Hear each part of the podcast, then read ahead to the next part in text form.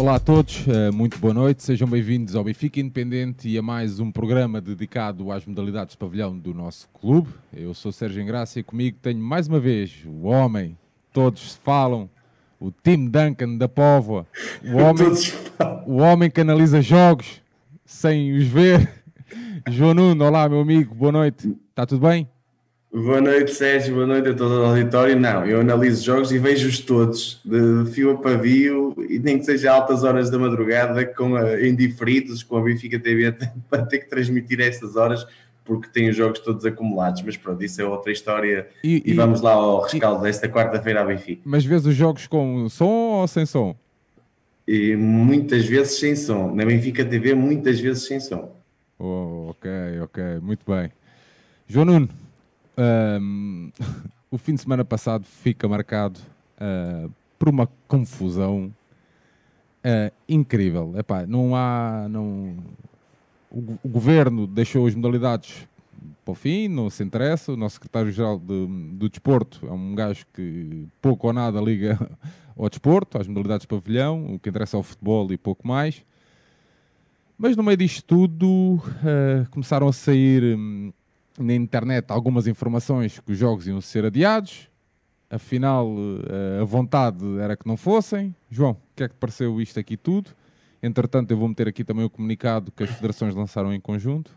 Um, Sérgio, enquanto. Eh, já disseste um bocadinho, eh, a questão da confusão é paradigmática do estado em que o, o desporto é tratado pelos nossos governantes e, e por quem o dirige, não é? Porque as federações também têm pouco peso na matéria, apesar de lutarem contra isto, eu acho que por vezes deviam fazer algo mais pelos, pelos seus esportes e, e, juntas. Têm lutado juntas nesta fase, sim, mas acho que têm, ainda têm muito pouca força no, no estado do desporto em Portugal. Mas o que eu critico aqui, ou seja, porque isto aqui, estamos a falar de uma pandemia mundial, tem atingido milhões de pessoas e quem sou eu para falar de uma coisa que não tem a mínima, mínima valência para falar sobre ela. Agora, o que eu critico aqui por parte do governo e quem dirige é a falta de coerência. Porque assim, ou seja, eu vou-te fazer uma pergunta e tu vais-me dizer qual é a diferença de, de, de 1 a 3 de novembro, ou logo que foi, não, de 30 de, de, de, de outubro, a 2 de novembro, de outubro. e para os dias de hoje. Não há mais casos nos dias de hoje? Claro. Não há mais mortos nos dias de hoje? Porquê que vai-se jogar, porquê que se jogou quarta-feira? Porquê que se vai jogar no sábado e no domingo, ou seja, nos próximos dias, modalidades, esportes, qualquer um dos esportes, e nesses dias não se jogou. Onde é que está a coerência? Porquê? Porquê que naqueles dias não se podia? A questão dos conceitos não tem sentido nenhum. E, e o que eu acho que é mais, que se devia discutir em relação à pandemia barra desporto, é isto. O Benfica vai jogar ao Castelo da Maia, por exemplo, em vôlei, amanhã. E o Castelo, eu pergunto, os jogadores do Castelo da Maia testam? Duvido. Pronto. Se calhar era melhor atacarem o problema por aí, porque assim, por exemplo, o Benfica vai jogar com o Porto e se calhar os jogadores do Porto testam, porque o Clube Porto pode fazer testes, o Clube Benfica e o Clube Sporting, principalmente os principais clubes. Os outros não testam, ou seja, se vamos por problemas de pandemia, problemas de, de infectados, de contágio, esses clubes não podiam jogar, não é? Claro. Porquê que no, do, do, do, dia 31, de 30 de, de outubro até 2 de novembro não podiam e agora já podem? É que a situação não se alterou, até piorou.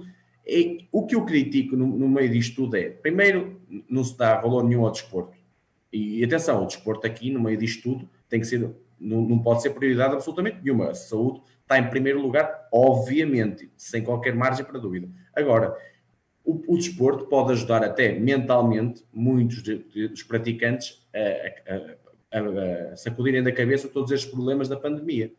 Pode ser um refúgio para muitas pessoas, até que estão em casa e estão a ver desporto em vez de verem notícias de não sei quantos mortos, não sei quantos infectados de, de minuto a minuto. E, e, o, e, e o, o, desporto está a ser maltratado em Portugal mais uma vez por, por as instâncias. E depois não existe nenhuma coerência na análise destes temas porque o que tem que ser atacado e o que se calhar devia ser percebido e explicado é o Borinhosa jogou contra o Benfica em futsal, os jogadores do Borinhosa são testados, não há risco de contacto ali, os jogadores, Oh, João, é... achas, não achas que fazia uh, sentido uma espécie, pá, tipo, a Federação Portuguesa de Futebol, por exemplo, fez uma parceria agora com a Cruz Vermelha Portuguesa, não é? Era aí que eu ia entrar, se calhar, estabelecer... se calhar era por aí, mas se calhar yeah, devia ser o governo a preocupar-se com isso. Só para quem não está, pronto, quem não apanhou a notícia, a Federação então fez um acordo, uma parceria uh, com a Cruz Vermelha Portuguesa, que é um acordo que permite a realização de testes rápidos de detecção de antigénios uh, para o SARS-CoV-2 pelos clubes. O acordo viabiliza o processo de capacitação de médicos e enfermeiros de todos os clubes do Campeonato de Portugal, Liga BPI, Liga Placar e Campeonato, Campeonato Nacional Feminino de Futsal, na aplicação das técnicas de testagem através da identificação de antigénios. Pá, se calhar.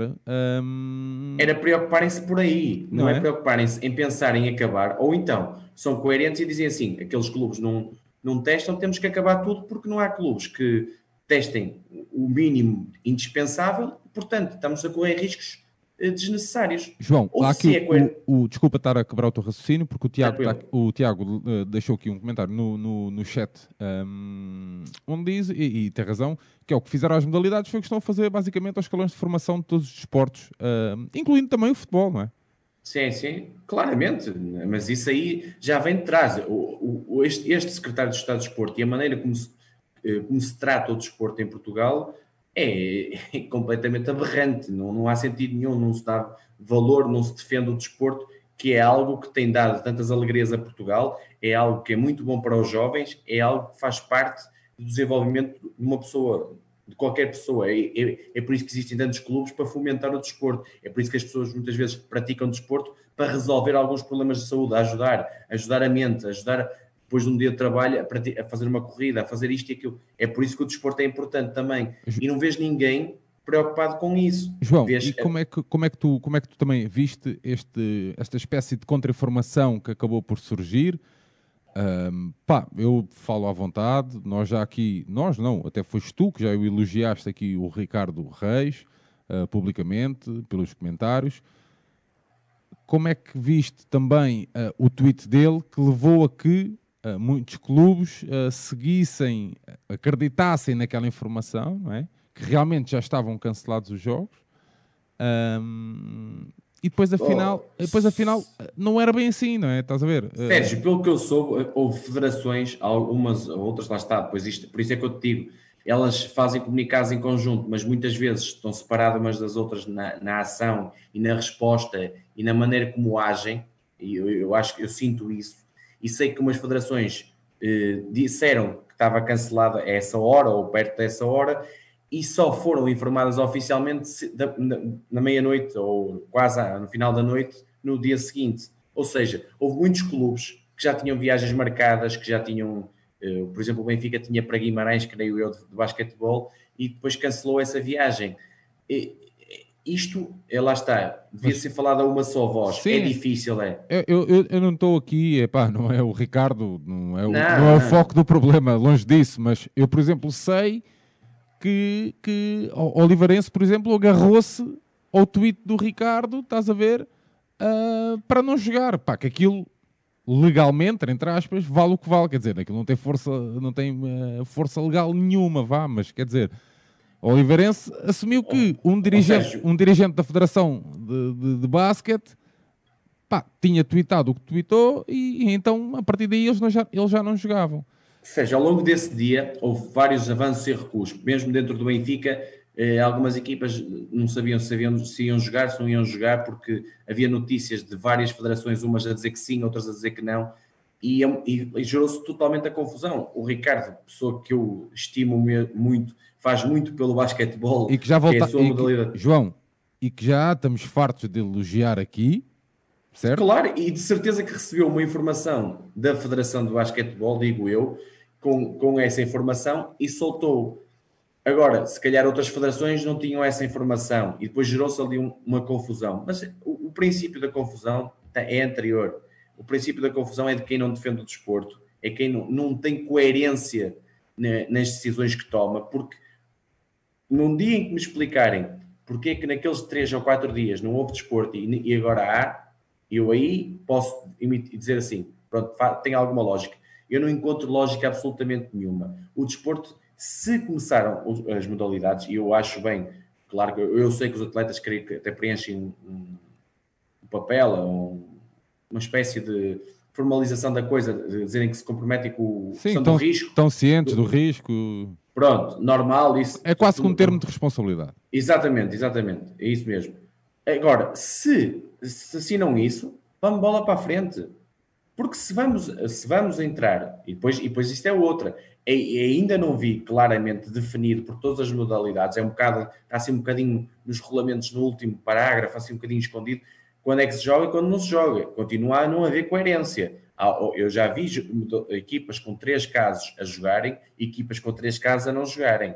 Continua a haver coerência. Isto vai chegar a uma altura em que os calendários vão apertar e depois não é, vai ser uma confusão danada. Porque uns dizem que ah, tem um descaso, vou falar com outro clube, o outro clube aceita, depois o outro clube não aceita. Pá, isto não pode, ter, não pode ser à vontade de ah, agora aqui interessa-me jogar, vou, vou, vou jogar. Aqui não me interessa, não vou jogar. Ai, tenho ali um jogo a seguir complicado, como tenho casos de Covid, vou tentar adiar. Pá, não pode ser assim. Eu acho que lá está, o desporto é muito mal gerido em Portugal, porque primeiro não há cultura, logo aí não há gosto pelo que se faz. Eh, está uma pessoa lá, um secretário de Estado, pelas entrevistas todas que faz, está preocupado com tudo, menos com o desporto. Com tudo, e... não. Está, está, mais preocupado com um cartão do que com o desporto. Pronto, com tudo, menos o desporto. É, é, tudo à volta do desporto. Que está... E, e, o que é que ele está preocupado? É na questão futebol. Porque futebol, dinheiro. Dinheiro, eh, o país eh, supostamente não vai abaixo. É a única preocupação é o futebol. E já percebeu agora, por exemplo, com esta medida do MotoGP que saiu agora, o prejuízo vai ser de 70 milhões de euros, creio que saiu hoje. Vai ser um prejuízo gigantesco para o país. Vai mas, meus amigos, a, a, saúde está em primeiro lugar disto tudo. E ainda bem que o António Costa assumiu o erro da, da questão da Fórmula 1. E depois isso é outra, é outra incoerência. Porque se abre-se Fórmula 1, abre-se touradas, abre-se aquilo e abre-se aquilo outro, e depois o desporto fecha-se durante 3 ou 4 dias, porque sim. Porque sim, pronto, porque há uma, sai uma, uma lei de que não se pode passar de conselho para conselho. Oh, meus amigos, estamos com 5.500 casos hoje. Mas qual conselho para conselho?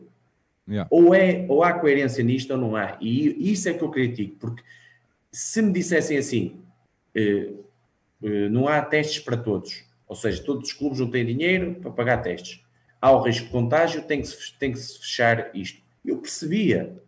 Agora, se, se assim não temos responsabilidade, queremos jogar, vamos para a frente, bora para a frente. Agora, criem regulamentos concretos e para, iguais para todos, para se perceber quando é que se adia um jogo, porquê e, porque, e, e quantos, quantas pessoas têm que estar com, com, com infectadas ou não para haver aquele jogo ou não. É isso que eu critico, principalmente uma questão de incoerência. João, relativamente a este assunto, estamos conversados, esperemos não ter que voltar a ele uh, em breve. Era eu temo que sim. Achas? Acho que eu, eu, não, eu temo que não é este assunto. O tema Covid vai ser falado por uma outra razão brevemente, porque isto infelizmente não, não vai se alterar, vai ser, pode ser pior, pode ser melhor e infelizmente as incoerências e incongruências no mundo do desporto estão, são gritantes e eu temo que até há, haja umas federações que vão por ali e outras vão por lá. Mas espero bem que não. Até agora têm sido, têm estado unidas, não é? Mais ou menos, até com os comunicados em conjunto e tal. Sim, isso, isso é bom, mas uh, Pois há algumas federações que têm mais peso, porque não, nunca esquecer que a Federação de, de Futsal é a Federação Portuguesa de Futebol. Pois. Isso é importante para se perceber depois algumas coisas. Mas pronto, vamos indo e vamos vendo, porque isto com o Covid é, é um dia de cada vez.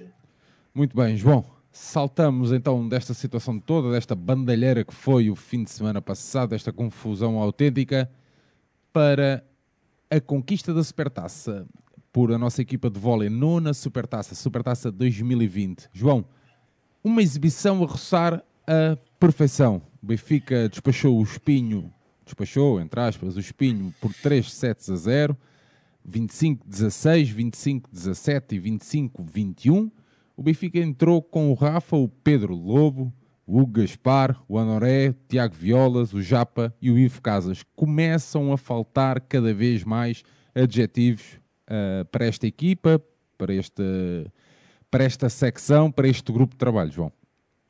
Verdade, Sérgio. Isto é uma conquista, é a nona supertaça nos últimos 10 anos, só falhamos uma, que é, no, e, e, consecutivamente é a nona supertaça da história da, da secção. É um domínio fantástico na modalidade, mas antes disso, Sérgio, esta é mais uma supertaça marcada pelo Covid, porque aconteceu a questão do Sporting, na altura, depois fizemos uma, uma meia final épica com o Sporting passar, que já muita gente não se lembra, mas tivemos a perder 2-0 e em riscos não, não está na final e fizemos uma recuperação brilhante e acabando por ganhar 3-2.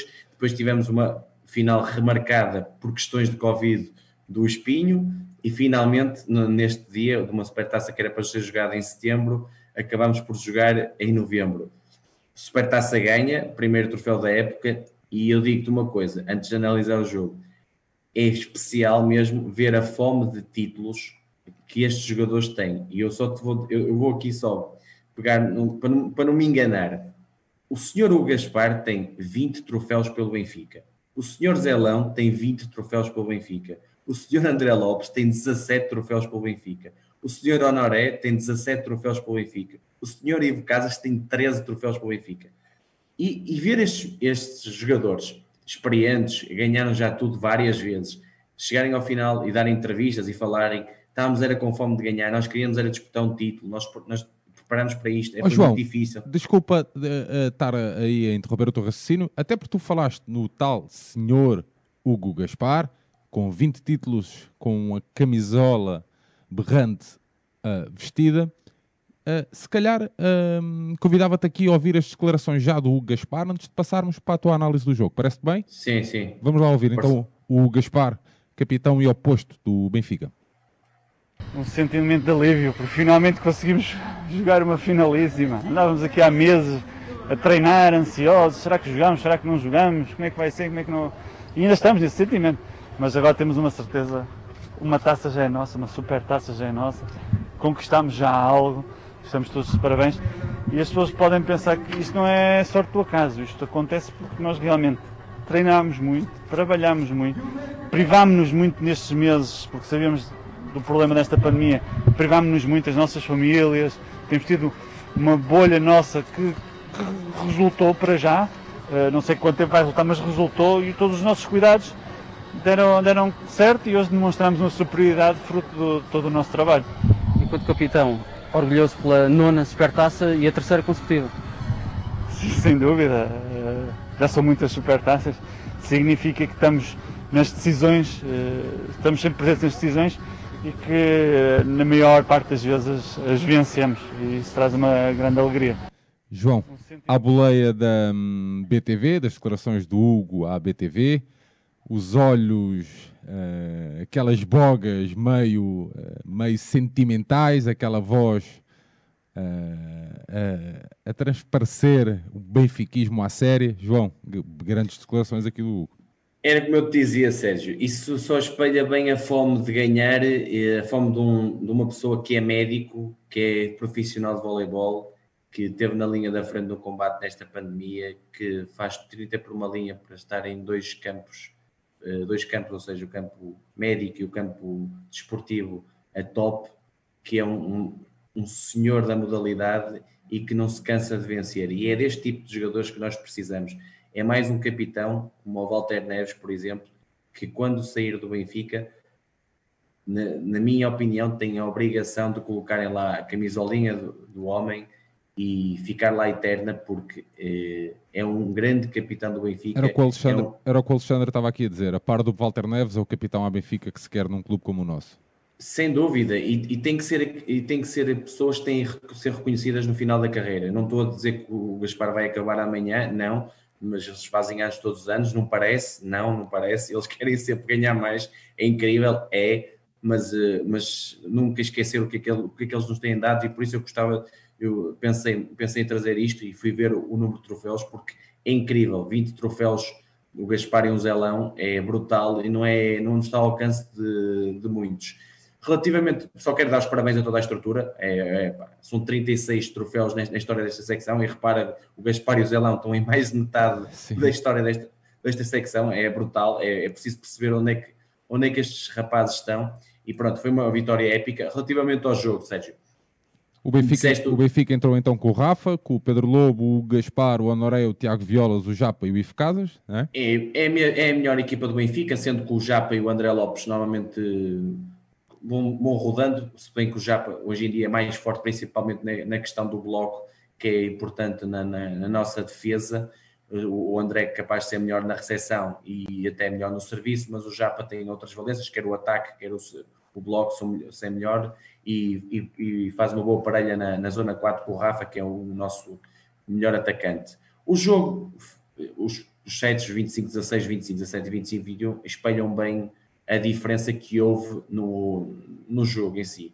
Isto é, o Benfica já era favorito completamente para o jogo antes de, de se realizar. O Espinho é uma equipa interessante, é uma equipa que luta ali para o terceiro, quarto lugar, mas há, um, há uma decalagem enorme, quer para o Sporting, se bem não mostrada eh, em jogos anteriores, mas eu creio que vai existir até ao final da, da época, o Sporting vai melhorar, mas principalmente para o Benfica. E quando o jogo começa, ou quando nós percebemos que o, o melhor, o melhor distribuidor, não, o grande, o, o distribuidor principal do Sporting de Espinho, o Zé Pedro Monteiro, que já esteve no Sporting e noutros clubes, que é um bom distribuidor, estava lesionado, pá, o favoritismo passou de, sei lá, de 80% para 95%.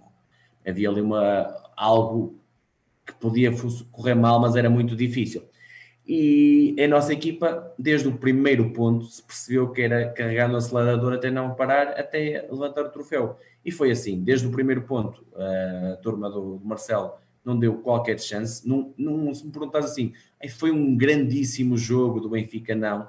Agora, o Benfica serviu bem, nem foi aquele serviço agressivo que muitas vezes vimos na Europa e jogos mais complicados, mas foi uma recepção certinha e um ataque fantástico, onde o Rafa foi o melhor pontuador com 15 pontos e, o, e lá está o senhor Hugo Gaspar com 12 a serem os melhores pontuadores, mas o que para mim que teve em evidência foi na defesa. Defesa baixa, com o Ivo principalmente em destaque, mas a, a nossa defesa, o bloco quase sempre tocou na bola e desde o, o ponto inicial, o primeiro set, nós tivemos a ganhar 8-4, tivemos a ganhar 16-8, 20-12, vantagens grandes. No segundo set, chegámos a 8-7 equilibrados, mas depois tivemos ali uma sequência de 5 pontos rápida, colocamos a, a, uma decalagem enorme, já com 5, 6 pontos, e fomos aumentando a vantagem até aos 25, 17, sendo que no último set, no terceiro, tivemos a perder até ali aos 10, 12, 10, 12 e depois tivemos 13, 15, mas depois fazemos uma sequência é de 7 pontos seguidos, de 13, 15 para 20, 15.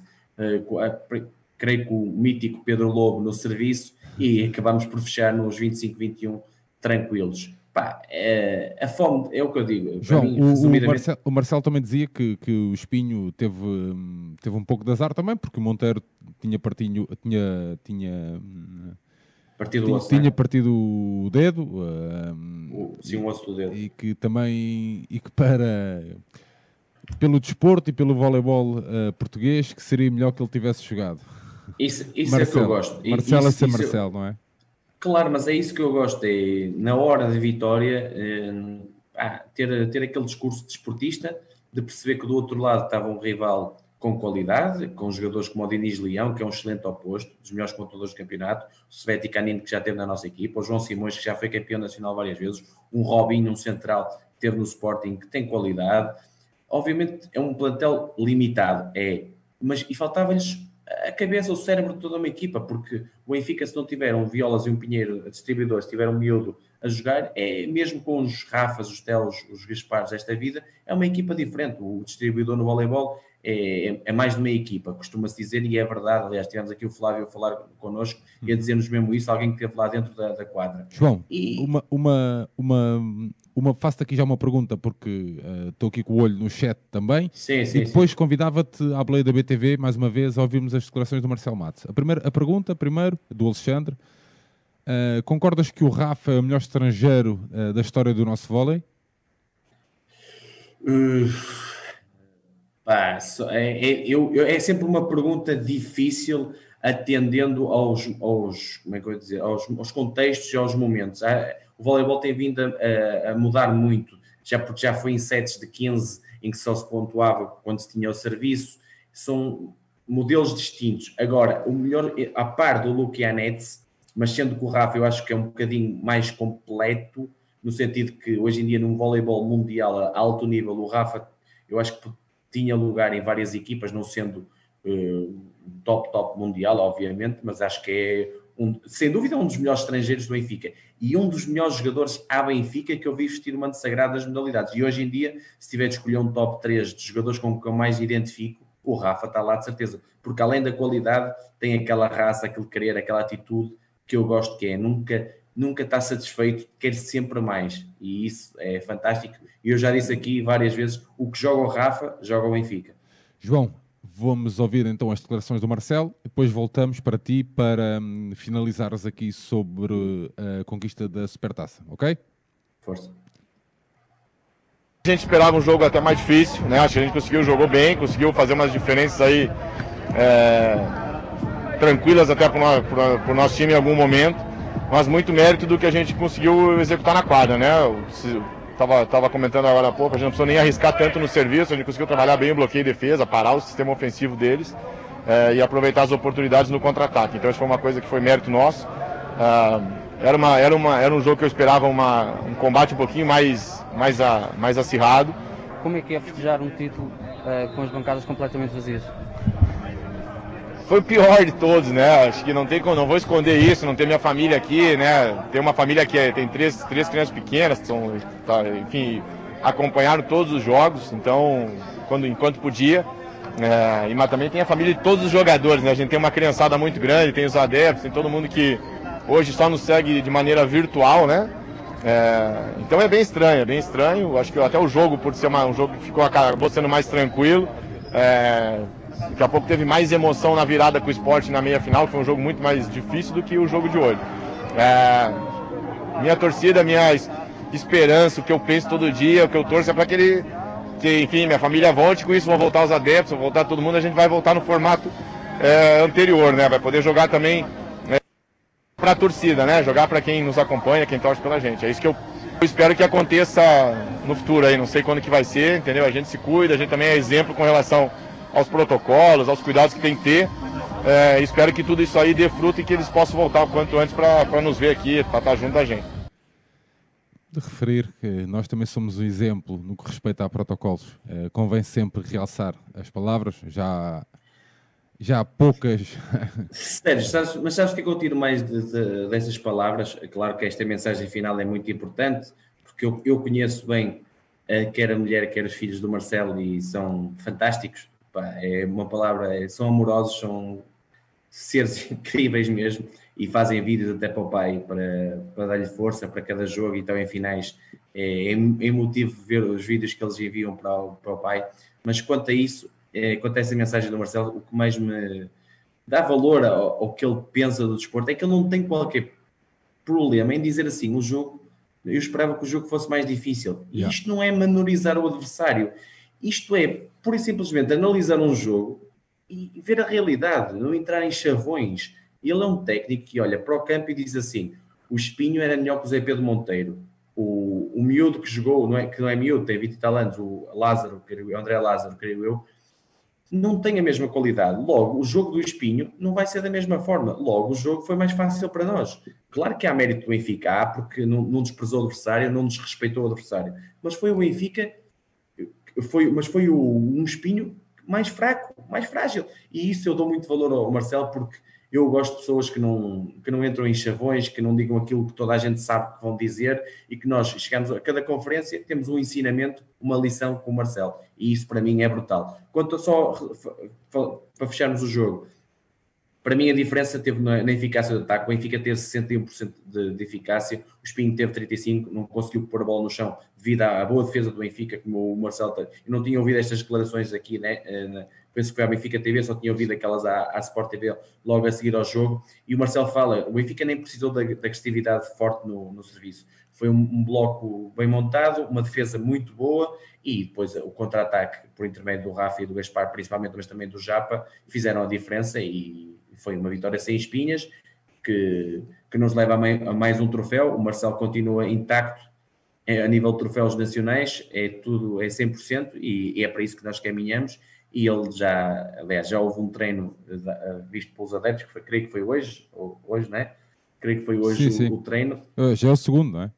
Pronto, e o Marcelo diz bem que é, isto é um treino, mas a, a seguir já é o Castelo da Maia. Tipo, ganhamos, tudo bem, queremos mostrar a, taça dos adeptos, muito bem, dado este, dado este contexto, há uma preocupação com os adeptos que se valoriza e percebe-se bem a química que existe entre a bancada, agora a bancada digital, e entre o, o campo, e que o Marcelo percebe isso, sabe o que é que é o Benfica, sabe que os adeptos estão preocupados e querem ver a taça, fez isso, mas agora o pensamento é Castelo da Meia, sábado às 18 horas da Sport TV 4 e mais um jogo para ganhar e continuar na, na liderança com 100% de vitórias do, do Nacional de Voleibol. Muito bem, João. Um, finalizado então aqui o tema voleibol, um, na altura de saltarmos até ao handball, antes de irmos analisar o jogo, de falarmos do jogo, com Madeira SAD, uh, duas notas. Uh, primeiro, darmos conta dos, uh, dos benfiquistas pré-convocados para a Seleção Nacional de Handball. Uh, Capdeville, Carlos Martins, João Paes e Belone Moreira integram a convocatória alargada da Seleção Nacional de Handball devido ao contexto de pandemia para os desafios com Israel e Lituânia. Uh, os atletas fazem parte de um lote de 35 jogadores, chamados pelo selecionador Paulo Pereira para a disputa das duas primeiras rondas de qualificação para o Euro 2022, uh, então diante de Israel e, e da Lituânia. João. Sérgio, isso acabou por não ficar nenhum na lista final. Nós já jogámos ontem com Israel, foi um jogo em que não fizemos uma boa primeira parte, mas depois na segunda resolvemos porque somos claramente mais fortes que Israel e nenhum desses atletas ficou na lista final, sendo que o Gustavo é aquele que tem hoje em dia mais chances de estar no, no lote dos três guarda-redes que, que, integram a seleção nacional, mas o Manuel Gaspar, né, de guarda-redes do Sporting, miúdo também, fez um grandíssimo jogo contra Israel e foi, um, um, um, foi nele também que começou a. Mas nenhum destes quatro tinha lugar nos 18, era isso? João? Eu, eu, eu, só, eu li isto de propósito para. Sim, na minha, opini na minha opinião, eh, só neste momento e mesmo no topo da forma, só o Gustavo eh, tem lugar na seleção nacional. Eh, no, nos outros não, não acredito, não acho que tenha lugar. Porque assim, duas coisas. Quer a seleção está num nível muito bom e já sabemos que 80% é baseada no, no, Porto e o Porto hoje em dia é das melhores equipas da Europa logo e tem, e tem quase tudo português, logo esses aí têm que ir à seleção, obviamente. E os bons que há, como o Frade, o Cavalcante, e, e outros e um pouco mais que estão lá fora. Temos atleta alguns do Sporting, poucos também, e do Benfica também, muito poucos. É, a base é o Futebol Clube do Porto e é assim que tem que ser, porque são ali os melhores. Não, o Benfica tem que contrariar isso, mas na, na, o selecionador tem que convocar os melhores e os melhores estão no Porto. Muito bem. João, no dia 3 de novembro, o Benfica anunciou então a contratação de Luciano Silva, que reforça a posição de lateral esquerdo. O, o jovem jogador de 20 anos chega ao Benfica proveniente dos brasileiros do Taubaté. Sérgio, eu quando vi essa contratação eh, preocupei-me em ver um, um, vídeo com algumas uh, jogadas dele uh, para perceber que tipo de jogadores tínhamos aqui. O Luciano é lateral esquerdo, tem 1,98m, 96 kg, ou seja, boa complexão física, tem 20 anos e parece-me que é uma promessa da América do Sul. É um jogador que tem, é principalmente forte a nível defensivo, se bem que no ataque tem um, um remate potente. Eu vi, ele é internacional sub-19 pelo Brasil. É, o Brasil hoje em dia tem, tem uma boa fornada de atletas, tem uma boa formação, está a, a, melhor, a evoluir no, no handball, coisa que há uns tempos atrás não era tão bom. E nesse, eu vi um pouco, alguns vídeos dele e vi do Mundial de Sub-19 realizado na, na Macedónia em 2019, exatamente. Ele marcou 29 gols em 7 jogos nesse Mundial. E, resumidamente, isto parece-me o quê? Parece uma aposta interessante no, no mercado, parece-me uma oportunidade de mercado. Eu ainda estou curioso para o ver, porque vídeos é pouco para, para perceber quem é este jogador. Eu não critico este tipo de aposta. Agora, eu não acho que seja um jogador que venha fazer a diferença, principalmente no imediato. A médio prazo, acredito que possa ter algum interesse. Agora, seja este o jogador que pode virar alguma coisa, pode ser decisivo para nós ganharmos algo no handball, não me parece. Não critico esta opção, porque acho que é assim que o Benfica tem que estar, tem que estar nestes, nestes, uh, uh, nestas competições, os mundiais de, de, de, camadas jovens, onde pode apanhar este tipo de jovens que se, mais dois, três anos, os melhores clubes do mundo podem nos apanhar e nunca mais nos vês. O Benfica tem que se antecipar muito bem, sim, mas o Benfica tem que ter contratações de outra qualidade e com outra profundidade de plantel que não tem, já aqui falamos imensas vezes. Muito bem, João, uh, o Benfica recebeu e venceu o Madeira Sade no duelo na, da nona jornada do Campeonato Nacional. O Benfica acaba por seguir então um, imbatível, nove jogos, nove vitórias. O jogo que se realizou na passada, na passada, quer dizer, já há alguma semana, Sim. na passada terça-feira. Um, o Benfica entrar então com o Hernandes, o Matico, o Petar, o Kukic, o Niocas, o Olé Ramel e o Paulo Moreno. Uh, o Petar acabou por fazer então 8 golos, o Paulo Moreno 4, o Benfica a despachar o Madeiraçado por 32-21. Nove jogos, nove vitórias, uh, acaba por não ser suficiente para acalmar aqui tanto o Santiago como o time Duncan da Povo.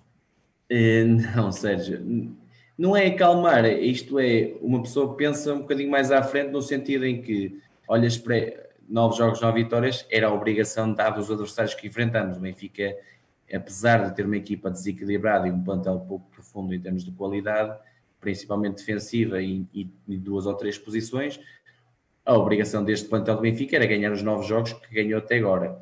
Só que os, os, confrontos mais difíceis vêm aí por diante e aí é que vamos ver até que ponto esta equipa está e em que nível vai chegar a esses jogos, porque relembro que este campeonato é decidido sem playoffs, é campeonato corrido.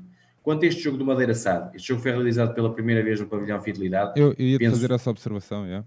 Penso eu que foi por causa das eleições, dado que estavam no outro pavilhão e tiveram que jogar aqui porque no dia anterior tinham que fazer lá as coisas todas para, para o pavilhão. Creio que foi por causa disso, não tenho a certeza, mas admito que seja essa a razão pela qual. E eu acho que foi, isto foi um jogo realizado às 15 horas. E porquê 15 horas? Porque o Benfica, com esse horário e não tendo público, eh, optou por fazer, eh, por fazer aí para possibilitar o Madeira viajar e ir para a Madeira no mesmo dia.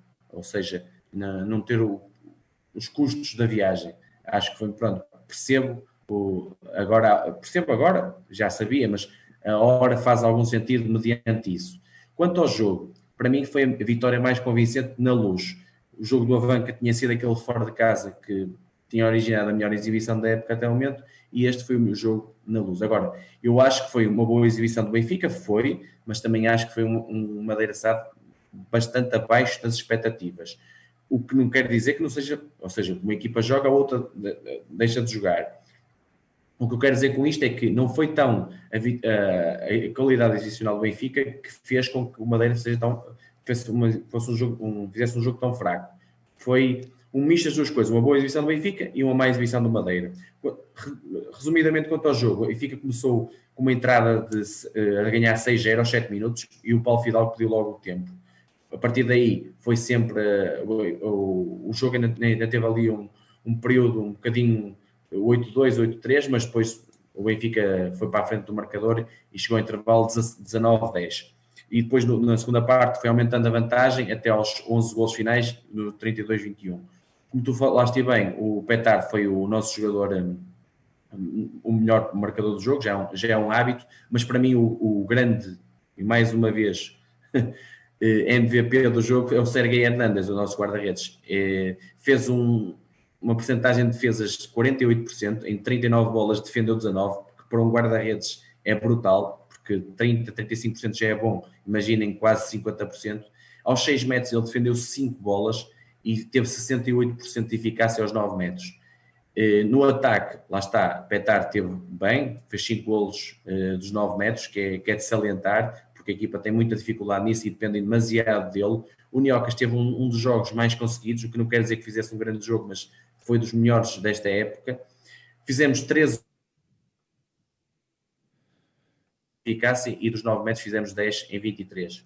Gostei da, da defesa que fizemos, principalmente ao, ao, ao, pivô contrário, que obrigamos muitas vezes o Madeira a rematar dos 9 metros e assim possibilitar as defesas do, do Serguei, ou seja, o Elé Semedo, o Nuno Silva e o Elias António, que fazem normalmente a primeira linha do, do Madeira, precipitaram-se muito em remates dos 9 metros que facilmente dada a qualidade que ele tem, o Serguei parou, até fez um golo e lançou muitas vezes em contra-ataque. A equipa foi ganhando e a, e a motivação, a força psicológica do Madeira foi, foi decrescendo, dada o aumento da vantagem do Benfica. Também destaque para a eficácia dos nossos pivôs, foram certinhos.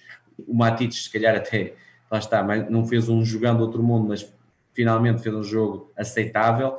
E depois também destaque final para, para, para os minutos que tiveram os miúdos o Cabral Cavalcante, o Guilherme Tavares e o Peloureiro, e a estreia do, do, miúdo, do miúdo Dylan Moreno, que acabaram por ter minutos de qualidade e, e puderam integrar-se num, num, bom jogo de primeira divisão e numa boa exibição do Benfica. Relembro que este Madeira está bem pior que em anos anteriores, se bem que nos jogos contra o Porto e contra o Sporting em casa, eu vi um bocadinho dos dois e perdeu por 6 e 7 gols de diferença, creio que foi assim. E neste campeonato eles só ganharam ao Setúbal e ao São Joanense e empataram com o Boa É uma Madeira que eu acho que vai estar bem abaixo do, do, do, dos últimos anos que eles têm estado. Até creio que ali sexto, sétimo lugar pode ser o lugar deles. Eles neste momento estão, creio que no, nono décimo, mas têm alguns jogos em atraso, dada a questão do Covid, houve ali alguns adiamentos, mas é uma equipa que eu acho que tem vindo a perder qualidade e, e, no banco não tem praticamente ninguém que lhes dê apoio ao, ao razoável set inicial que vão tendo.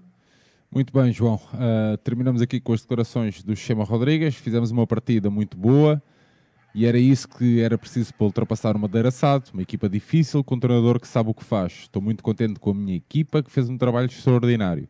A ideia é que conseguimos pôr os mais jovens a fazer minutos e foi o que aconteceu com o Dylan tem trabalhado connosco todos os dias, tem se entrosado bem e agora teve a oportunidade de jogar.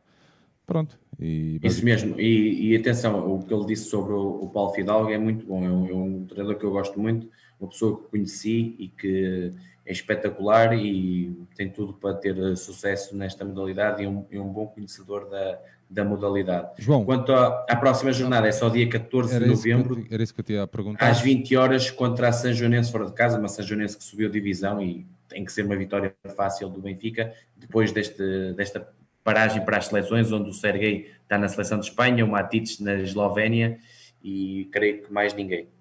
Muito bem, João, saltamos então para a sétima jornada da primeira fase do Campeonato Nacional de Hockey em Patins, onde o Benfica venceu, uh, recebeu e venceu o Hockey Clube de os Tigres por 5 a 1. O Benfica entrar com Pedro Henriques, com o Walter Neves, o Edu Lamas, o Ordonhas e o Gonçalo Pinto, Lucas a fazer três golinhos, Walter Neves um e o Edu Lamas outro, João.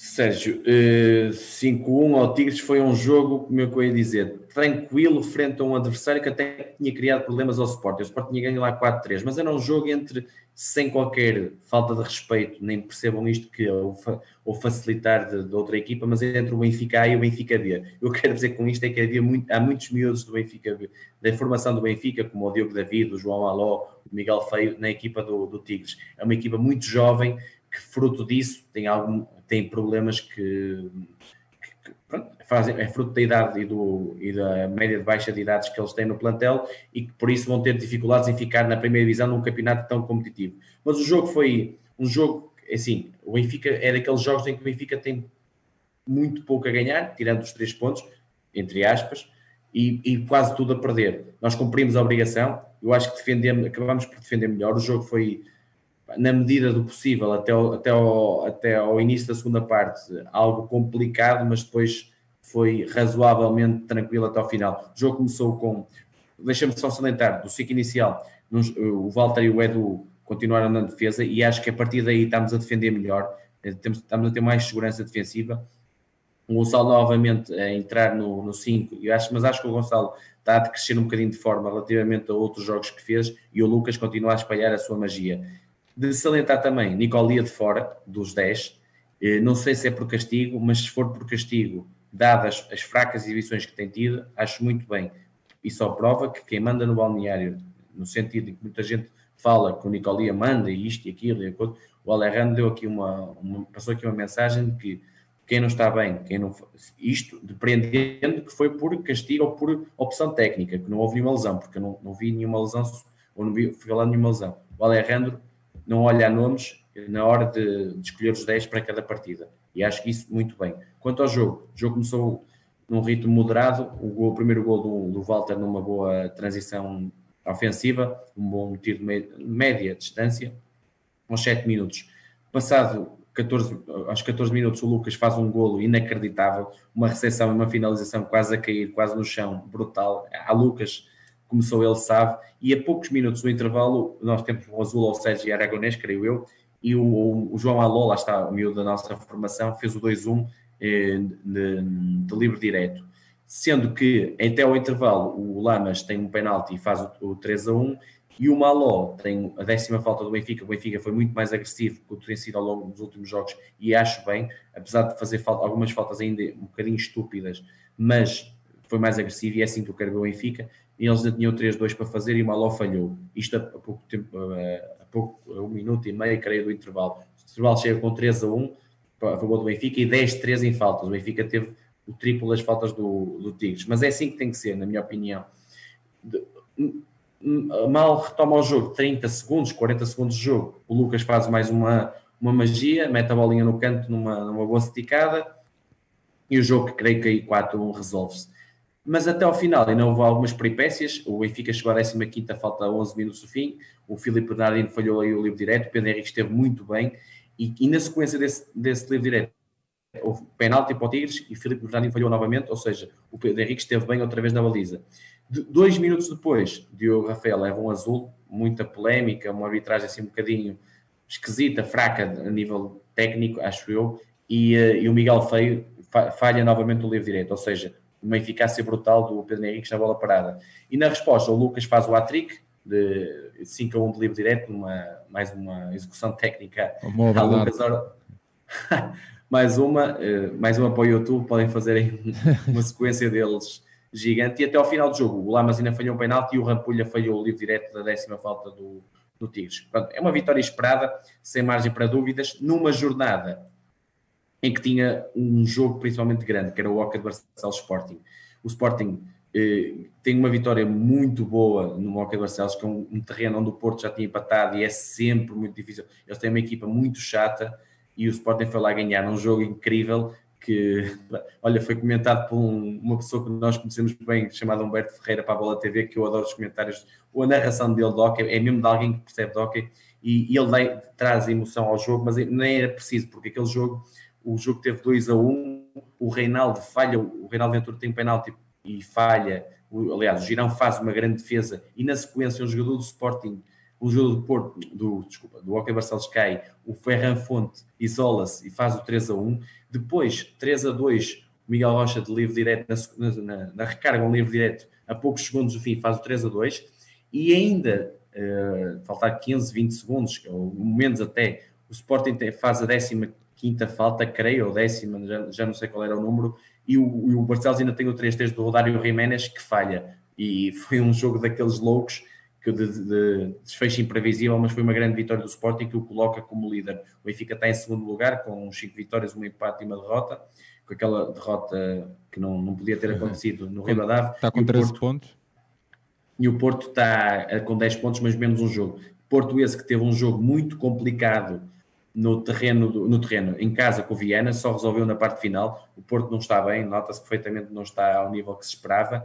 E o e a Oliveirense, que é o, outro, e o nosso próximo adversário, é sempre um candidato ao título, que eu acho que é o, um semi-candidato ao título, porque a questão, já falei aqui, a questão guarda-redes e a questão um, jogadores mais velhos, que cada, cada ano ficam mais velhos, como os, os principais, o Bargalhou e o, Tor, e o Torrá, é sempre um adversário muito complicado. Teve uma vitória muito boa no Valongo, creio que está em subida de forma e será um, uma jornada épica, aquela que se vai realizar amanhã às 15 horas, porque temos à mesma hora um Oliveirense Benfica na Bola TV e um Sporting Porto na Sporting TV. Vai ser uma jornada para quem de, gosta de hockey. Para quem gosta de hockey, vai pena ser à mesma hora, porque eu acho que devia ser um jogo ou, um lá sábado ou domingo, porque os adeptos do hockey e os adeptos do desporto mereciam estes dois jogos, poderem ver descansadinhos estes dois jogos, sendo que o Benfica joga em Oliveira de Mês à mesma hora que joga em casa com o Porto de basquetebol, mas já lá vamos. João, mas pronto, é um, foi uma jornada boa para o Benfica e obrigação cumprida. Tá ah, aqui, desculpa, só, só para tens dar aqui, informação. Tens aqui só uma, uma, uma pergunta do André Leonardo. Uh, o que é que achas do Rampulha? Se está, se está a corresponder às tuas expectativas? Era como eu esperava. Na fase inicial, tentar se adaptar ao hockey do Benfica, ao peso da camisola do Benfica. É, normalmente tem sido até o jogador que tem dado mais vezes de fora, sendo o décimo primeiro. Não é fácil entrar nesta equipa, mas ah, tem que ser, tem que ser um bocadinho como a Vieirinha, no sentido que tem a oportunidade, tem que corresponder para merecer ficar nos 10. ainda não mereceu, é, sempre que foi chamado, não teve à sua altura, mas faz parte do processo de um, de um jovem está a crescer aqui no Benfica, eh, mas eh, confio muito nele e ainda nos vai dar alegrias. Muito bem, queria finalizar. Só te queria dizer a, a, questão das competições europeias do, do hockey, que foram, quer as femininas, quer as masculinas, foram suspensas até janeiro, em mais uma confusão à, à CRH, mas pronto, é, é mais do mesmo e eles nem sabem o que é que vão fazer em janeiro, mas pronto, enfim, é mais do mesmo. Muito bem, João. Altura então de, de, avançarmos até ao futsal, à sexta jornada da Liga Placar. O Benfica foi até ao Burinhosa vencer por duas bolas a zero. O Benfica que entrou com o André Souza, o Fábio Cecílio, o Tiago Brito, o Rafael Lemni e o Fitz, Taeb e Xcala a faturarem para o nosso lado. João, Benfica, sexta vitória consecutiva na Liga Placar, uh, em primeiro lugar com 18 pontos. Olha, eu digo que estamos em crise, não goleamos é a primeira não goleada do Benfica nesta época. Uh, ou seja, foi um jogo uh, daquilo que vi uh, controladíssimo, mas não uma grande exibição, ao contrário dos outros jogos. Não foi tão Benfica tão, é que, tão bonito de se ver, mas foi uma exibição eficaz. Ou seja, o Benfica começou com esse 5 que falaste, e as pessoas podem estar a perguntar, onde é que está o Roncaglio? O Roncaglio estava na seleção do Brasil e o Arthur também, ou seja, eram duas baixas importantes nesta equipa, que lá está, que para o Brunhosa tem que chegar a equipa que nós temos, não podemos desculpar com essas ausências, mas fruto da, do adiamento deste jogo e, e, o jogo já estava marcado, o Espanha-Brasil, que, que, a Espanha ganhou 2 a 1, e os jogadores, como são os jogadores de seleção brasileira, estavam ao serviço da, da sua nação. E, portanto, nós começamos com esse 5, salientar que é o terceiro jogo consecutivo sem sofrer golos. Isto qualquer treinador do mundo em futsal ia adorar, porque é muito bom. E mais que isso, não é só não sofrer golos, porque nós podemos não sofrer golos e levar com bolas na barra, o guarda-redes fizer em defesas. Não, nós, nós praticamente ao longo de, destes jogos estamos a conceder muito poucas oportunidades ao adversário. E o Brunhosa foi um desses um jogo todo sempre controlado, não foi uma grande divisão, como já falei. A primeira chance do gol até foi do Brunhosa, mas o André Souza correspondeu bem. Mas a partir daí, dois, três minutos, o Benfica foi um domínio total. Acabou por ser uma consequência natural o gol do, do Taebi, numa, numa bola parada, num canto, creio que marcado pelo Robinho, onde até o guarda-redes João Azevedo, para mim, é o melhor, foi o melhor jogador do Brunhosa, não vê a bola e, por, por causa de um jogador à frente e leva no meio da baliza e até o intervalo ainda tivemos várias chances, uma do Fitz, uma do Tiago Brito, outra do Fábio Cecílio, uma do Jacaré e outra do Taebi, que até creio que chuta ao poste, e que merecíamos ter levado uma vantagem superior para o, para o descanso. Não tivemos, e pronto, um jogo com zero, levado para o intervalo, pode sempre, tudo pode acontecer mas o Benfica na segunda parte continuou a dominar, continuou a controlar o jogo, o Brunhosa só esperava o nosso erro e nós praticamente não cometemos nenhum erro. E o 2-0 surge mais uma vez de forma natural, o Robinho e mais uma assistência a Robinho, isto parece estranho, mas foi de russo para russo, o Robinho para o Xiscala. Eu sei que as pessoas estão a perguntar, mas este gajo é maluco e o Robinho é russo. É russo. O Robinho joga pela seção da Rússia e é quase como um pai para o Xiscala. E o homem fala russo e eles entendem-se às mil maravilhas e o Xiscala acabou por faturar pela, pela primeira vez de, de, forma oficial pelo Sport Lisboa Benfica e é um jogador que nos vai dar muitas alegrias, tal como falei aqui, principalmente nesta hora, na hora da finalização. Ele descobre buraquinhos na baliza em tudo que é sítio. João, e, um, vamos ver mais isto. Estás a falar do Xcala, está aqui o Gonçalo, o Gonçalo Mendes a perguntar se o Catita disse que o Xcala é universal e que até pode jogar a fixo, concordas?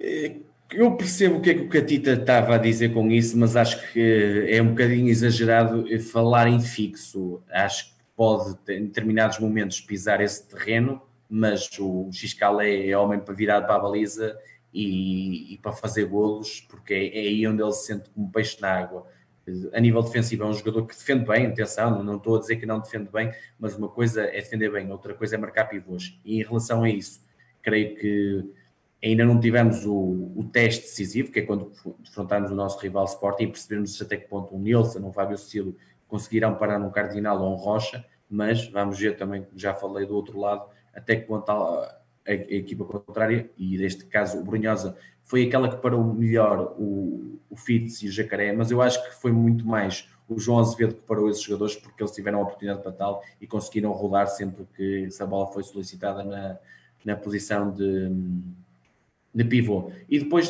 Sérgio, só concluindo, o jogo a partir do 2 foi tranquilo, não levámos ali um susto ao outro, o, o Brunhosa depois redes avançado, mas o Benfica defendeu muito bem, é muito consistente, a equipa sempre muito unida e a festejar cada corte, cada lance, e, e pronto, foi uma vitória não de goleada como eu, eu esperava, não é? Eu esperava, porque há jogos assim que acontecem, mas quando não, não é possível finalizar, não temos o nível de eficácia que, de, que, gostaríamos de ter, é muito bom ter eficácia do outro lado, e zero golos feridos é brutal e estamos no caminho certo. Uh, próxima jornada, nós, nós continuamos líderes iguais ao Sporting. O Sporting neste jogo, nesta jornada teve uma goleada incrível, até começou a perder com o São Joanense, mas deu 14 e podia ter dado 20. Esse jogo deu antes no canal 11 em direto, o nosso jogo deu, depois deu em diferido a seguir. Eu vi um bocadinho desse jogo e pô, foi um massacre incrível ao São do Sporting. Sendo que a próxima jornada vai ser um jogo muito interessante, que foi adiado um, para quarta-feira, uh, dia 11 de novembro, às 20 horas no canal 11. Um elétrico Benfica, que é a equipa que, eu, que eu, a minha equipa fetiche, o elétrico, treinada pelo Kiko, pelo, uh, treina, uh, agora falta, falta agora falhou-me o nome do, do treinador do, do, elétrico, mas uh, onde tem o André Correia, onde tem jogadores muito bons e que está a fazer um grande campeonato, que está em terceiro, quarto lugar contra o Benfica e vai ser se calhar o primeiro grande teste à, à consistência defensiva do Benfica.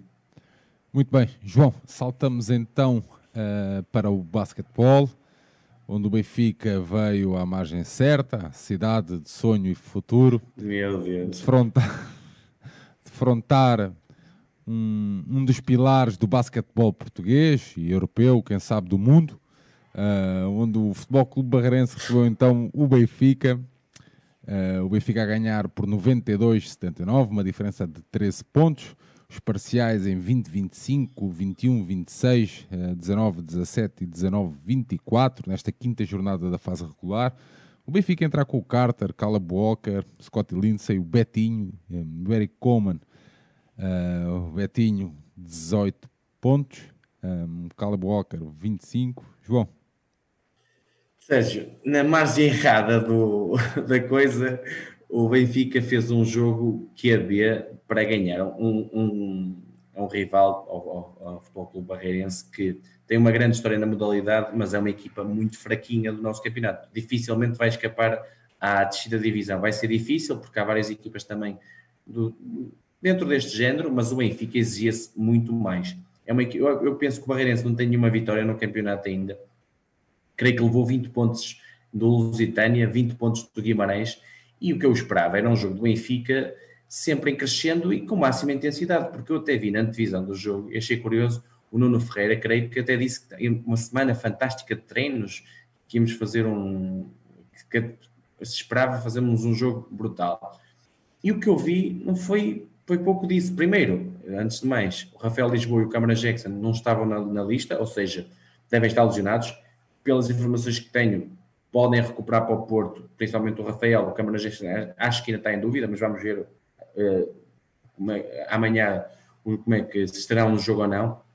E o Benfica substituiu o, o como é se diz, o uh, Cameron Jackson pelo Jalen Kay, Jalen Kay, que é um miúdo da equipa B, que fez um jogo muito bom até para ele, 14 pontos, 11 ressaltos, mas diz um pouco do que é que é o adversário que é assim, um miúdo que vem da equipa B, tudo bem que é americano, mas é muito frágil fisicamente, chega e consegue fazer 14 pontos, 11 ressaltos. Agora, o que se espera do Benfica num jogo destes é que, tudo bem, pode acontecer 5 minutos do Barreirense a meter umas bolinhas, a fazer um, boas jogadas e equilibrar o jogo, mas depois o Benfica tem que carregar no acelerador e nunca mais parar. O Benfica só no último período é que conseguiu disparar. O jogo, o, o jogo creio que foi para, para, para os últimos 10 minutos com 60 60-68. O Benfica teve equilibrar com o Barreirense 30 minutos de basquete não pode, é, é impossível. Não, não, não, o Benfica tem que jogar mais, tem que defender melhor e, tem que, e mesmo atacar tem que selecionar melhor o tiro o Gonçalo, em alguns momentos. O Gonçalo está aqui a dizer que ter o Barreirense a morder até o terceiro quarto é uma vergonha. Não, não, ou seja, não, com todo respeito para o Barreirense, o Barreirense tem, tem dois, três americanos de médio nível, médio, e estou a ser simpático, um outro bom atirador, eh, creio que até o, tem um lançamento esquisito, o, o Curtis Jameson, acho que é assim, James, ou o que era, pá, é um lançamento muito esquisito, mas, ou seja, o jogo, o Benfica começa, o jogo começa 15-15, acaba no primeiro período 20-25, depois chega ali uma fase em que o Benfica passa para 11, 12 de diferença, e até o intervalo ficam 10 vindos do intervalo, levamos logo um parcial de 7-0 e ficou o jogo a 3 pontos. O, o Lisboa pede o desconto de tempo, o Benfica melhor ali e chega ao final do terceiro período com os tais 60-78. Só a partir daí, e só meio do quarto período, é que passou para, para os 16-20. E mesmo aí, eu acho que o Benfica tem 16-20 e tem que ter a vontade, a ambição de passar de 20 para 30. Eu vi o Sporting contra o Imortal, e não gosto de estar com comparações com o rival, mas eu vi o Sporting com o Imortal, uma equipa que nos deu muito trabalho e das melhores equipas aqui.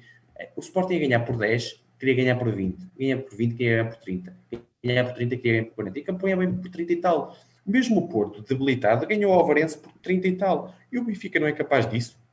Não é capaz de fazer um jogo. Eh, o Benfica tem que partir para estes jogos com estas equipas a querer fazer mais 90 pontos e obrigar o Barreirense a fazer menos de 70, 65 pontos. Tem que ser isto, tem que ser objetivos intermédios, tal como no handball, quando eu digo fazer mais de 30 golos e, menos, e sofrer menos de 20, tem que ser assim. Há jogos, pá, um jogo barreirense tem que estar decidido à partida, o Benfica com a equipa que tem, os americanos que têm, mesmo debilitado com uma ou outra lesão como tinha neste jogo, pá, uma equipa com um ciclo inicial como este, tem que esmagar, não pode, não pode facilitar. E pronto, relativamente ao jogo, o Benfica até nos lançamentos de, de teve ali nos 50%, nos dois pontos principalmente, nos três pontos esteve bem abaixo, lá está, mas mais dentro do normal, 28%, só 7 triplos, até, até um pouco abaixo da, da média. Nos, na, na, na, luta dos ressaltos foi bastante equilibrada, os turnovers também, e, e quanto a níveis individu, destaques individuais, Caleb Walker. Não é um jogador que vai marcar 3 pontos muitas vezes, mas é um jogador, é um bicho quer no lado defensivo, quer no lado ofensivo. Foi claramente o MVP do jogo. Ele fez 25 pontos, ganhou 7 ressaltos, tirou 7 faltas ao adversário, fez 9 em 12 lançamentos de campo. Não é um jogador, não é um atirador, não é aquele jogador que está o jogo empatado e dás da bola, ele marca o sexto decisivo uh, de 3 pontos. É um jogador que vai sempre atacar o sexto. E, e, e nisso é fortíssimo, ele consegue arranjar várias soluções. É, é jogador para penetrar, não para atirar. O Eric Coleman finalmente faz o melhor jogo dá vários tempos para o Benfica, até logo dos primeiros lances, um afundance dele brutal, fez 14 pontos, 6 ressaltos, 6 em 10 lançamentos de campo. Tem que ser este Eric Coleman que nós precisamos. Então, tendo o Cameron Jackson lesionado, é, este, é obrigatório no jogo anterior ter um jogador forte, capaz de fazer este, estes números e capaz de dar luta aos rivais, principalmente em jogos mais fortes. Betinho, sempre no seu modo, apesar de não estar uma eficácia de lançamentos de campo muito boa, fez vários lançamentos, mas acaba com 18 pontos, 4 ressaltos, é sempre importante. Damon Carter, para mim, lá está, como falava aqui, o treinador dentro do campo acaba com 6 pontos, 4 ressaltos e principalmente 8 assistências, passa muito bem a bola, descobre bem, muito bem as oportunidades para os, para os uh, colegas marcarem, e o tal Jalen Kelly, o, o Kay, o jogador que veio da equipa B, um poste, a substituição da Cameron Jackson, 14 pontos, 11 ressaltos, isto em 20 minutos de jogo. Acabou por ser um elemento bem importante. Pela negativa, mais um jogo, lá está, no, na montanha russa do Scott Lindsay, um jogo bom do miúdo, um jogo mau, este jogo foi muito mau, 0 pontos, 3 faltas, só jogou 9 minutos, e o Fábio Lima com 0 pontos em 6 minutos, Isso, não percebo só 6 minutos contra o Barreirense. É sim, é, são, é, eu não gosto de estar sempre a bater no mesmo ceguinho, mas a gestão técnica é miserável, não consigo perceber lógica nenhuma. E isto, este tipo de jogo tem que ser com a mentalidade de esmagar, de querer sempre mais. E se vem de uma semana de treinos boa, é uma semana de treinos boa para ter um jogo bom. Espero eu, ou quero acreditar que quiseram fazer um jogo QB para darem tudo contra o Porto. Mas esta mentalidade está errada. Não é assim que caminhamos. Agora, contra o Porto, na, na próxima jornada, amanhã às 15 horas. Atenção, vamos já contra um Porto que tem alguns jogadores com, com o Covid. Eu não sei se estão recuperados o Miguel Queiroz, o Pedro Pinto e o João Soares, são os três portugueses que não jogaram agora o último jogo, mas eu não admito outra coisa senão uma vitória concludente, uma vitória perto dos 20 pontos de diferença. porque o Porto não está com todos os americanos, o McGrew, que é um dos melhores, está de fora, o Porto está com quatro americanos e somos equipa bem melhor que eles. Aquele, como referiu o Coleman na divisão, tem que ser um jogo bem diferente da taça. Já não há desculpas de Covid e se calhar quem tem a desculpa de Covid agora é o Porto. Portanto, vitória concludente é o mínimo que se exige e passar para a liderança, se calhar partilhada com o Sporting, depois de uma vitória com o Porto. Muito bem. Ah, quanto só uma coisa, Sérgio, só no, no Barreirense. um, eu sei que o Diogo Peixe é um, um, jogador relativamente razoável na Liga Portuguesa, mas não pode fazer 12 pontos, 4 ressaltos e 3 assistências contra o Benfica. Não pode. Isto é, é demasiado bom para um jogador como ele contra um rival como o Benfica. E o trio de americanos deles, eh, do Barreirense, é consistente, é, mas tem pouco mais que isso. O banco do Barreirense praticamente não fez pontos e com uma intensidade muito maior do que esta que o Benfica relevou, um jogo é para, é para ganhar por 40 ao, Barreirense. Muito bem. João, hum, já conseguimos picar todas as nossas as modalidades que tínhamos aqui para falar. Sei que queres fazer referência aqui nas tuas notas finais. Tens, Sim. tens três pontos de, de referência. Uh, se calhar começavas até pela Vuelta. Sim. Uh, sugiro Começando pela volta, Sérgio, eh, depois falaremos mais quando depois está prestes a terminar. Tem amanhã a, a, etapa final, final no sentido de final em montanha para decidir o vencedor, visto que a última etapa é de consagração em Madrid e normalmente é decidido ao sprint. E quanto à volta, destaque nos portugueses Rui Costa, hoje atingiu o terceiro top 10, mas foi desclassificado, eh, algo que eu não percebi, não percebi, pois não acho que o sprint tenha sido irregular. Mesmo o Rui Costa reagiu e também não, não teve que aceitar, mas não entendeu. Era o terceiro top 10 dele em etapas. Teve muito bem mais uma vez. Ele já vai com, creio que, 8 ou 9 dias em fuga. Está a lutar constantemente por etapas. Isto é muito difícil de acontecer. É preciso estar numa excelente forma. Eu acho que ele está a fazer uma boa volta. Falta a cereja no topo do bolo, que era a conquista da etapa. Acho que muito dificilmente vai conseguir, porque amanhã creio que é para os homens da geral e no último dia para sprint, mas foi uma boa volta do Rui. Secundado na mesma equipa pelos irmãos Oliveira, o Rui e o Ivo, que ajudaram muito, muito nos dias que foi possível o Philipson, que é o sprinter da, da Emirates, que já ganhou uma etapa e já concluiu, creio que outra, no top 3. E o objetivo está concluído por parte deles, e até acho que o Gaviria, eh, outro sprinter da, da mesma equipa, vai precisar muito da ajuda deles dois na, em grandes voltas sempre que for ao sprint, porque fazem muito bem a, o, o, trabalho para o, para o sprinter finalizar. Nelson Oliveira, fantástico na Movistar, está, acho que está brutal, está de uma forma brutal, fez um grande contra-relógio ao nível dos melhores do mundo, ao nível de um Roglic, uh, melhor que até com o Remy Cavagnac, que é dos melhores contra-relogistas do mundo, e mesmo na ajuda ao Henrique Mas, que tem finalizado mal as etapas e não tem conseguido chegar ao top 3, que era o objetivo dele mínimo para esta volta, mas o Nelson tem cumprido muito bem o seu papel de equipe da Movistar. Quanto à classificação geral, amanhã é, o, é a luta final no Alto del Laco Vatilha, categoria especial, e será decidida entre o Richard Carapaz, o Roglic, que está na liderança, com 45 segundos de vantagem sobre o Richard Carapaz, da, da Ineos, o Roglic é da Jumbo, e o Carti da Education First, está a 53 segundos. Creio que pódio não fugirá destes três, a menos que haja um dia muito mau por parte de um deles, mas creio que não está a ganho ainda. Amanhã será mesmo decisiva a última subida para definir o vencedor da volta. Muito bem, nós no próximo episódio um, faremos aqui uma análise mais geral. Já agora, em quem é que apostaste hoje, João? Em quem é que apostei hoje para ganhar a etapa? Sim. Não, não, vamos, não vamos por aí. Okay. Foi, uma aposta, foi uma aposta claramente falhada porque uh, acreditei que pudesse ser uma etapa a sprint e, e, deu, e deu os favoritos, o grupo de favoritos a chegar e, e foi uma aposta. Aliás, esta volta temos ido muito mal nas apostas. Okay. Não sei quem é que está a perguntar isso. Não, era eu, era eu, não era ninguém, só eu. Acredito que seja o Marco Guimarães ou assim, algo assim. João, uh, atletismo, nova época, com os olhos no futuro, João. Mas isto.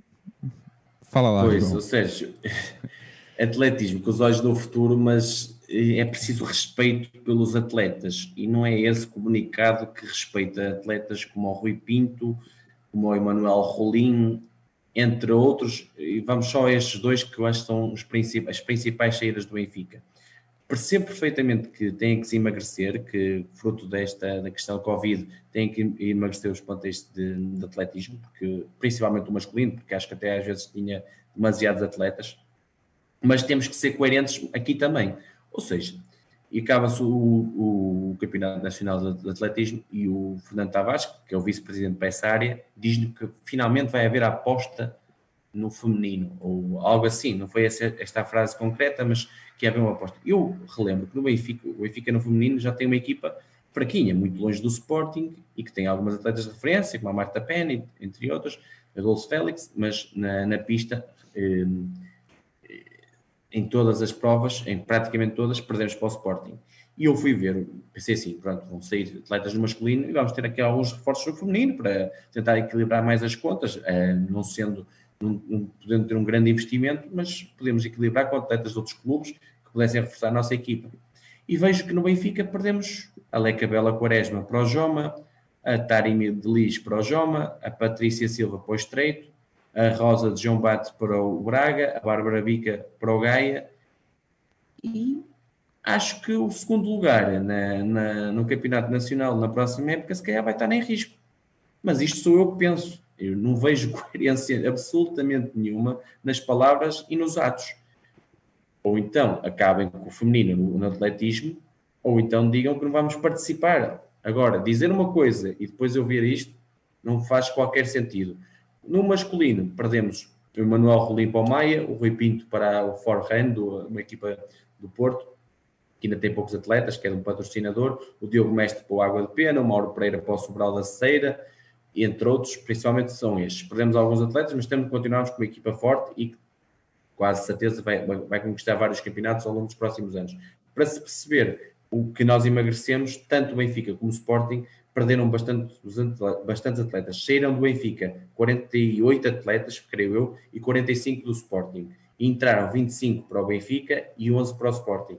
Isto faz sentido? Faz. Eh, claro que a, a saída do Nelson Nebra foi aquela que chocou mais, mas sinceramente eu já esperava, porque o contrato que lhe ofereceram não faz pandan ou não faz justiça ao que ele vale atualmente. Atenção, foi um grandíssimo atleta, um dos melhores da história do, do atletismo português, conquistou medalhas olímpicas, medalhas mundiais, medalhas europeias, é brutal, é um grande, grande uh, atleta, um homem do triplo salto, do melhor que Portugal teve e o mundo teve, mas nesta fase da carreira já não está ao nível daquilo que ganha, e por isso o Sporting não quis renovar, e eu percebi perfeitamente, e agora eu creio que ele vai se inscrever para uma equipa de Espanha, que é onde treina. Agora, resumidamente, estes, estas saídas todas fazem algum sentido. Devia haver mais respeito por algumas saídas, porque o Rui Pinto deu tanto, tanto, tanto ao Benfica. Eu não percebo muito bem a saída, mas compreendo que financeiramente pode, possa ter ali ver ajustes e não tenha dado para todos. Até entendo a terceira parte. Agora, um comunicado não pode ser um comunicado igual para o Rui Pinto ou igual para o Joshua Ana. Pá, desculpem lá, mas isto não é, não é assim. O Benfica tem que ter respeito por alguns atletas que deram muito ao clube. E o Rui Pinto foi um desses. Por isso, daqui o meu grande abraço ao Rui Pinto que é um excelente atleta e que tenha todo o sucesso eh, do mundo. Muito bem, João, para finalizarmos então este episódio, qual é tua, o teu último apontamento?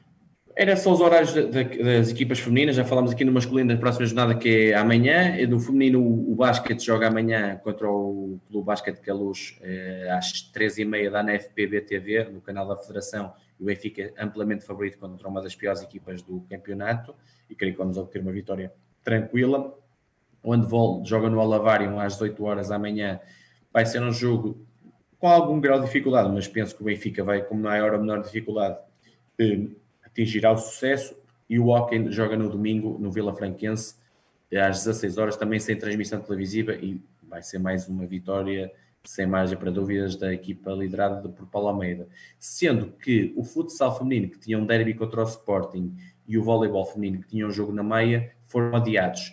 E eu aqui quero só entender que, não sei se foram casos de Covid que levaram ao adiamento do jogo, nem sei se foram casos quer do Benfica, quer do Sporting, quer do Castelo, acho que devem ter sido casos de, de, de infecção a levarem ao adiamento, mas não sei quais. Por isso, acho que os jogos foram remarcados. Creio que o derby com o Sporting já está remarcado para 7 de dezembro. Não tenho a certeza do futsal e o jogo do, do Castelo também já vai ser remarcado. Por isso, não vai haver jogos dessas duas equipas eh, neste fim de semana, que analisaremos, eh, creio que segunda-feira, não é, Sérgio? Sim, sim, segunda-feira faremos então o próximo rescaldo na, do fim de semana, na próxima segunda-feira às 8 horas, mais coisa, menos coisa. depois passamos essa informação também nas redes sociais, um bocadinho antes do Benfica FM entrar no ar. João, para terminar, notas finais, amigo? Seja isto, vamos para mais um fim de semana com alguns jogos bem complicados, principalmente no hockey eh, masculino e no basquetebol masculino com o clássico contra o Porto, mas no hockey será o jogo mais complicado contra o Liberense, numa jornada que vai ser muito boa em termos de, de, grandes jogos e esperemos que seja um fim de semana vitorioso para nossas equipas e que sem complicações, com o mínimo de casos possíveis de Covid e que fique toda a gente bem de saúde, que isto não está fácil. Muito bem, João. Conseguimos passar em revista uh, tudo o que tínhamos uh, alinhavado. Uh, mais um belo episódio. Espero que amanhã não apostes no Vitor Gamito, porque não sei se sabes. Eu, pronto, Am amanhã eu aposto já aqui o Carti. O Carti, fica, já a, minha, fica, fica, já a minha aposta. Fica aqui a tua aposta. João, é sempre um prazer, meu amigo. Uh, esperemos em breve que possamos estar junto nos pavilhões. À malta que nos acompanhou esta noite, lembrarmos então que o, Benfica Independente tem o seu site em www.benficaindependente.com Deixo-vos o convite para visitarem e para darem uma vista de olhos a todo o conteúdo que nós lá temos. Obrigado por nos terem acompanhado nesta noite. Um grande abraço, fiquem seguros, mantenham-se atentos, lavem as mãos. Estamos aí na luta. Um abraço e viva o Benfica. Viva o Benfica.